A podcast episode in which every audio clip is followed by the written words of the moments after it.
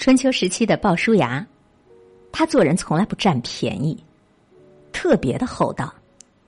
当时他和管仲一起做生意，结果管仲拿走了比较多的钱，人家就跟他提醒：“鲍叔牙呀，你看管仲拿的钱比你多呢。”可是鲍叔牙不止没有计较，还说：“管仲家里比我们家里要穷一些，我应当体恤他家里的情况。”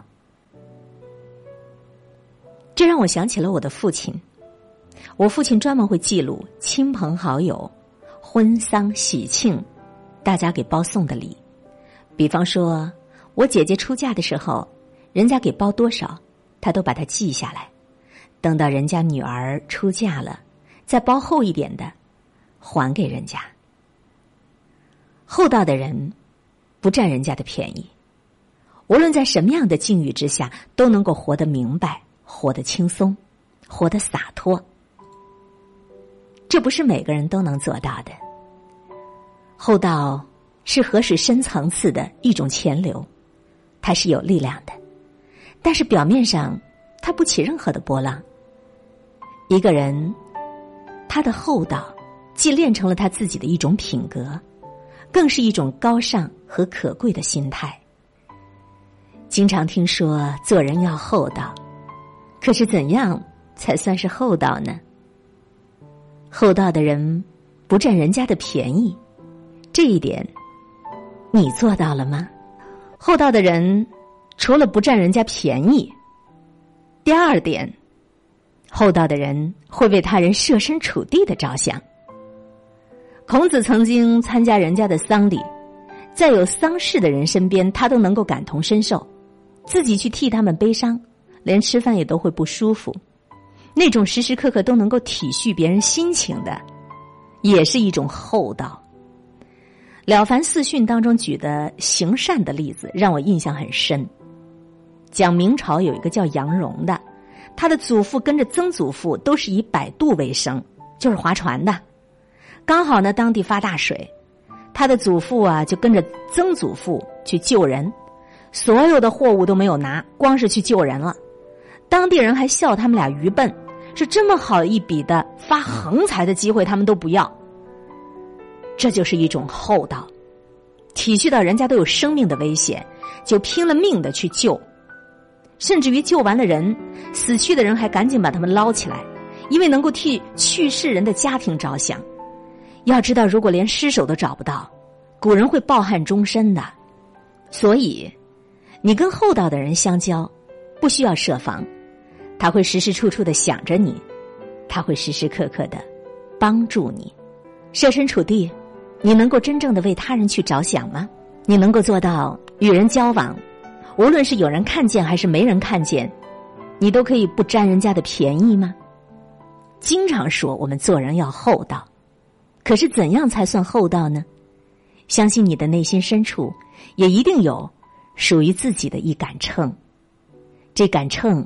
就是你的那颗心，厚道之人必有厚福。想要让自己有厚福，还是先从自己每日里的言行举止、起心动念开始，将厚道进行到底吧。慎终追远，明德归厚。一个人养自己的厚德，时时不忘记这一生当中谁对我们有恩德。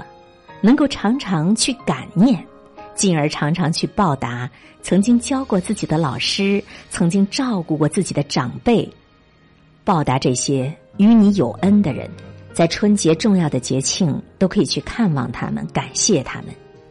一个念恩念旧、不忘老朋友的人，是值得肯定的。喜新厌旧，就显得这人不厚道，显得他刻薄了。厚己者必薄他人。一个人只关心自己、只关注自己、只仰望自己的人，自然是能够把一颗心难得拿出来温情的对待他人。所以，真正厚道的人必然也懂得知恩报恩，以深情来待人。厚道的人不仅能够知恩报恩，更能够多包容宽恕别人。你看那一个人，他在一个团队当中位置很高，但是他不能包容，一听见别人批评就跟人家对立，甚至于搞这一帮那一派，这就会对团队的负面影响很大。所以，你的位置越高，你越有成就，你就越应该有一种态度，一言一行、一举一动，都应该让这个团体的风气越来越好，这才算有厚德。